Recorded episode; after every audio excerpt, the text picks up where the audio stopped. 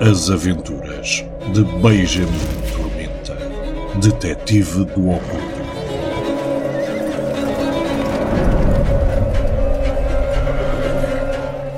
O Deus das Moscas tem fome. Por Luís Corte Real.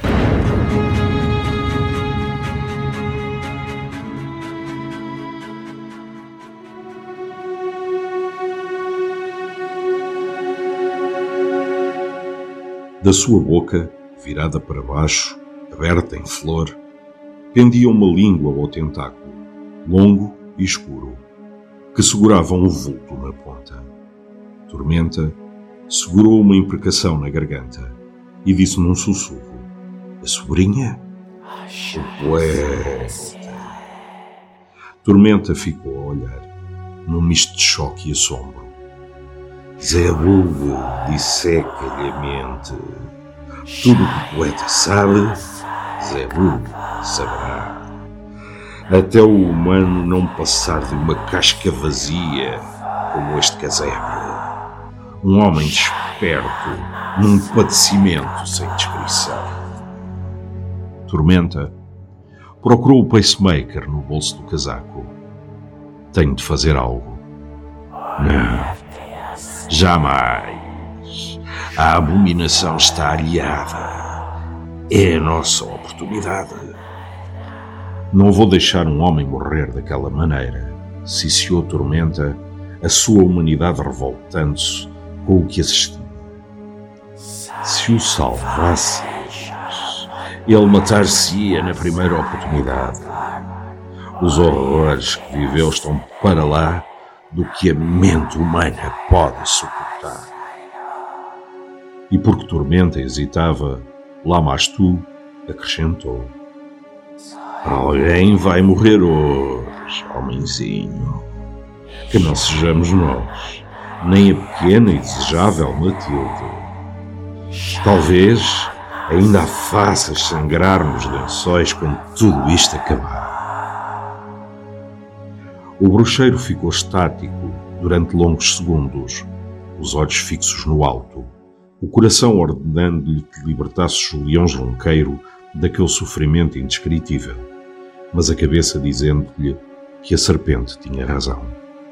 Era tarde demais para o poeta, se não para o seu corpo, pelo menos para a sua mente. E enquanto a criatura se alimentava, num transe lúgubre, ele iniciaria o ritual para a desconvocar.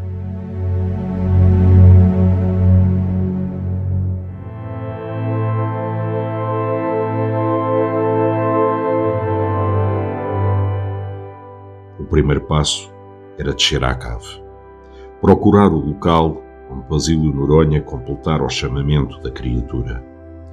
Apesar de se terem passado cinco décadas, essas lajes onde os componentes haviam sido usados pelos dedos nervosos do aprendiz de ocultista, deviam ainda reter alguma dessa magia original. Esse canto escuro e empoeirado, onde as suas palavras inseguras haviam ecoado para atravessarem planos e éons incompreensíveis, num convite blasfemo a uma criatura que os próprios deuses haviam mantido apartada da humanidade. Com passos pequenos e cuidadosos, o detetive caminhou ao longo da berma do abismo. Pedrinhas e poeira soltavam-se das suas solas para tombarem, numa chuva lenta e suja, para o abismo que fora a cave. Mais à frente, para lá de uma pilha alta de tijolos desfeitos que pareciam trepar pela parede, sob um sombreado de teias flutuantes, ao mesmo tempo sublimes como fadas, mas fazendo adivinhar um toque pesado de chumbo líquido, Tormenta vislumbrou escadarias estreitas que desciam. Eram de pedra. Talvez isso explicasse porque resistiam entre as silhuetas das colunas e dos arcos, fazendo lembrar uma ruína perdida na selva. O ar denso e nauseabundo envolvia a tormenta. Algumas faixas de pó brilhavam no ar, réstias dos raios da manhã que se aventuraram por entre os tapumes. A luz do candeeiro emprestava ao arruinamento a lugubridade de um lugar profano, em que os ecos dos passos do detetive e o som de gotas a pingar algures na escuridão acrescentavam um desassossego por algo que podia despertar a qualquer momento. No alto, mais recortada pela claridade, a abominação mantinha-se imóvel. Só o poeta baloiçava, vagarosamente, suspenso na extremidade da longa língua que lhe entrava pela boca escancarada.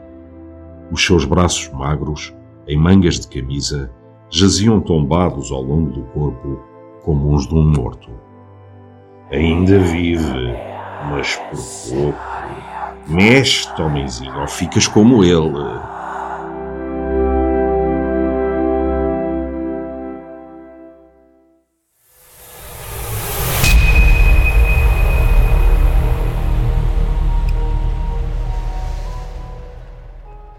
O bruxeiro desceu as escadas com o braço levantado, a luz do candeeiro dançando no que restava da cave.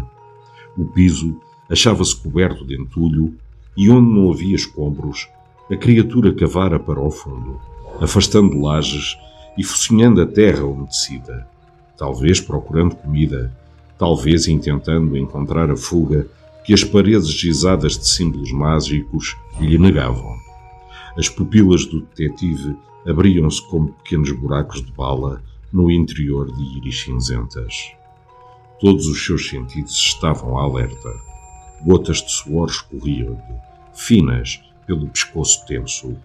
A mão livre tateava o bolso onde a arma baloiçava nos seus passos. Ali!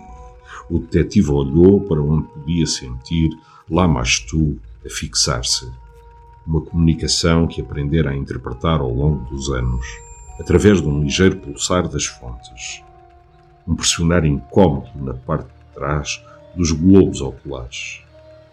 Uns passos à sua frente, um pedaço de chão refletia a luz embaçada do candeeiro. Sim, fora ali. À volta acumulavam-se torreões de terra e pedaços de tijolo restos de cadeiras e livros antigos em montões, cobertos de bafio úmido e pastoso, e milhentas ossadas pequenas e quebradiças. Mas aquele pedaço de lajes, não maior do que o tampo de uma mesa de jantar, parecia poupado à destruição e imundície, como se a criatura reconhecesse ali o local onde viera a este mundo, o berço da sua criação, ainda emanando eflúvios de magia antiga e possante. Tormenta abaixou-se e tocou nas lajes. Distinguia-se um círculo de carvão, ainda escuro e definido, apesar de tão antigo. E no interior, a superfície de pedra estava queimada, como se uma pira ali tivesse ardido durante dias a fio. A magia permanece forte. A passagem para o outro lado é frágil. É aqui que temos de o apresar. Tormenta esticou a mão para a sacola a tiracolo e puxou-lhe um pedaço de carvão e da garrafa de prata líquida. Pousou o grimório de lombada e este abriu-se sozinho, exatamente na página certa. Pasmado, o detetive interrogou se o livro sabia o que ia acontecer e se se dispunha a fazer parte do ritual ou, se 50 anos de consultas pelas mãos desesperadas de Basílio Noronha tinham viciado aquelas velhas páginas. Mas não interessava. O Grimório estava como devia estar e era necessário começar. O que esperas, homenzinho? A criatura agita-se. O teu cheiro chegou-lhe aos apêndices. E os azacu te forniquem se não me mexeres.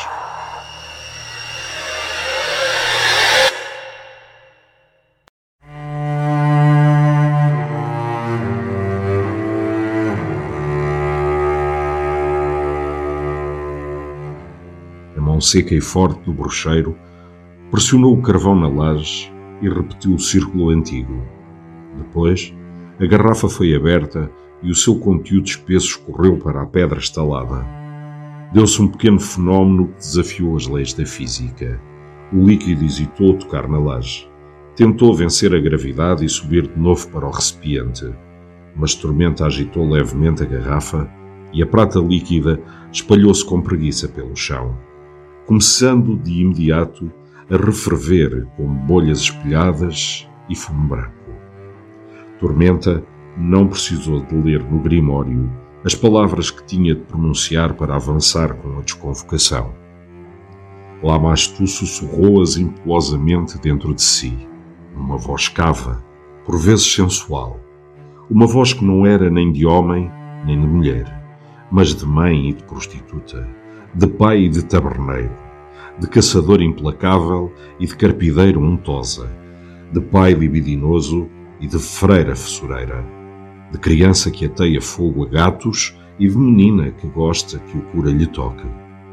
As palavras eram repulsivas, inumanas e desmedidamente poderosas, e a abominação sentiu-as.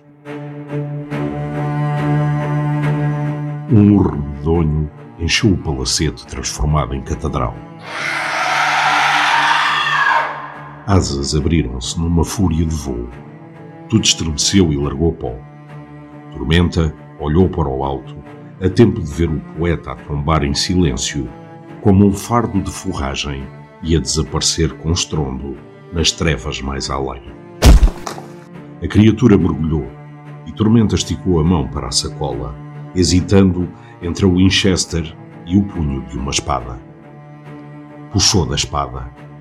Com um gume duplo e ponta ligeiramente embotada, era claramente uma arma para golpear e não perfurar. A sua lâmina, estranhamente bronzea, no refulgir do candeeiro.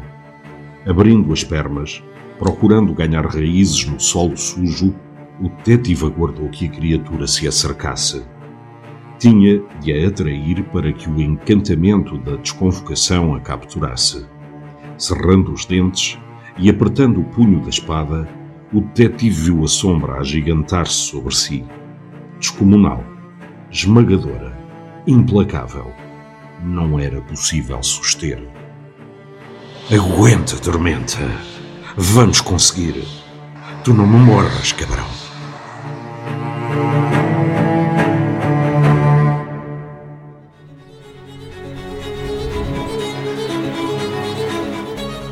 Narrado por Paulo Antunes, com sonoplastia de João Gonçalves.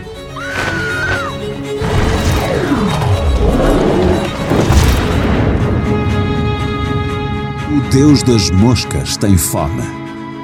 A obra para quem não receia visitar uma Lisboa negra e cheia de segredos.